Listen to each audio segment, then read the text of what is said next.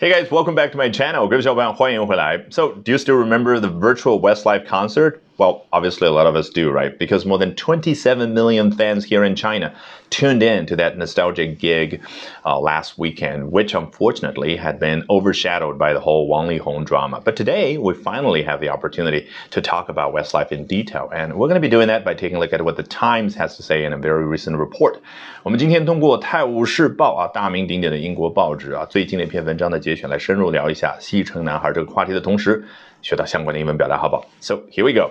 If you were born in China in the early 1990s, there is a good chance that your adolescent years would have been played out to a saccharine soundtrack from an Irish boy band. 啊，这句话所对应的那个 mood，也就是所谓的语气是什么呢？英文当中叫 subjunctive mood 啊，所谓的虚拟语气。当然，这我们没有办法展开太多，因为要展开讲它背后的英语思维，你才能够像老外一样脱口而出说出相应的那个句子的结构，特别是后面的 you 啊啊 would have been done 怎么。 怎么怎么样？那他表达的那个啊，大概的画面是什么呢？他就对着自己的读者说：“哎，假如你是九十年代的初啊，出生在中国的话，那么下面这件事发生的可能性是相当高的，那就是 there is a good chance that。”什么事儿呢？Oh, your adolescent years would have been played out to something。你的青春期呢是对着某样东西所度过的。注意，我们中文呢往往喜欢用青春期或者大学时光，就是期啊和时光这样的不是那么具体的词，往往呢还富有文学性的词去描述一段时光。但老外呢他喜欢用大白话。那如果是几个星期呢，就是 weeks；几个月就是 months。那像这儿呢是几年的时间的那个期间呢，他就用 years，叫 adolescent years。所以老外就回忆说，我当年。大学的时光，他会说 my college years。你现在终于明白了，对不对？好，那他的青春期是对着什么度过的呢？A saccharine soundtrack from an Irish boy band 啊，来自于一个爱尔兰爱尔兰的 excuse me 男生乐团，他的。当然是音乐的声音了，所以这个 soundtrack 哎，就是歌声就音乐的意思啊。怎么来的呢？非常简单，来自于电影这个行业啊。电影的那个胶卷，大部分内容肯定是用来去记录这个视频的画面，也就是一帧又一帧的那个像照片一般的东西。那边缘的部分呢，就留有一个小小的 track，也就是一个轨道，用来去记录配乐。所以很显然，这个词到了后面就很容易被别人去和音乐呀、歌声啊联系在一块儿。那这儿 soundtrack 你已经。懂了，那前面这个 saccharine 作为一个形容词，啊，最本初的字面意思呢，指的是 very sweet，也就是一个东西非常非常的甜。但后来啊，这层意思基本上大家已经不用了，而是什么呢？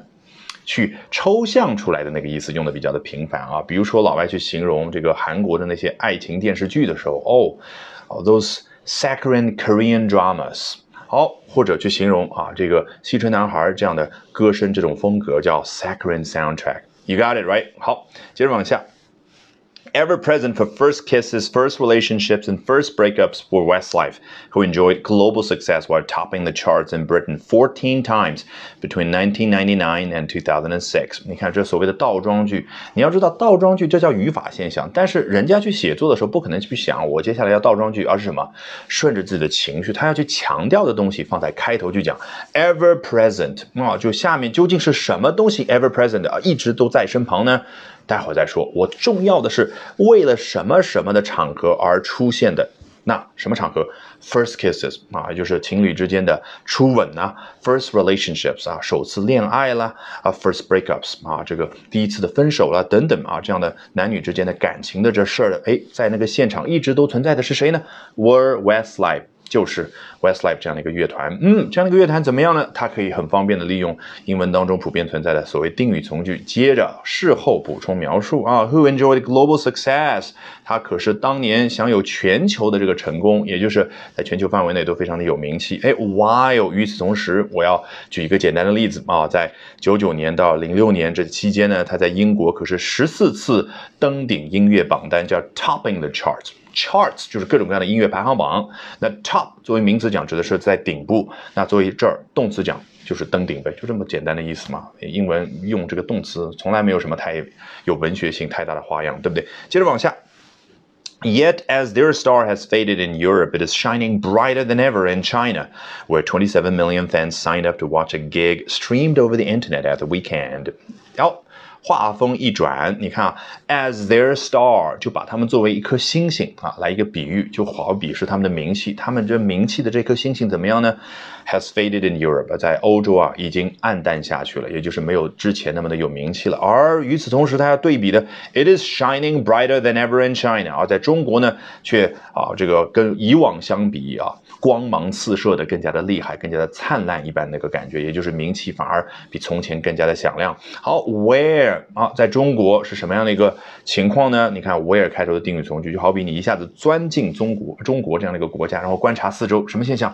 好，twenty seven million fans signed up to something 啊，有两千七百万粉丝，他们正式的去参加了某个东西，叫 sign up to something。其实 sign up to 啊，原本字面意思你想想，就是在上面一个地方签上自己的名字，为的是什么呢？比如说，嗯，You just sign up to my VIP training course。你刚刚报名参加了我的这样的一个英语思维训练营的课程，你把自己的名字签在上方，然后就参加。但实际上现在没有人这样做，只不过这个沿用下来就表示非常正式的去参加。那参加的是一个 gig 啊，老语记当中经常出现这个词，就是口语当中表达 a live performance 啊，一段表演这样的一个口语化的词。那也就是他们现场那个线上音乐会。别忘了，这是一个。以直播的形式啊，传递给我们所有中国粉丝的一场音乐会，那就所谓的直播，你当然可以说 live streamed，但这儿呢，它用 streamed 就可以了，毕竟直播之后还回放呢，对不对？那究竟什么叫 streamed 呢？它来自于 stream 这样的一个名词，表达的是小溪。头脑里面出现小溪那个形象，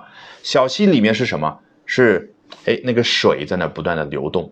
那么我们现在看到的这样的一些视频的画面，现场音乐会那个画面，你怎么看得到的呢？是因为有数据流从他们那儿流到我们这儿，所以你看，streamed 是不是就好比把数据比作是水，那么就这样流动过来，就这么的简单啊。所以 streamed over the internet at the weekend. Alrighty, that brings us to the end of today's edition of Albert Talks English.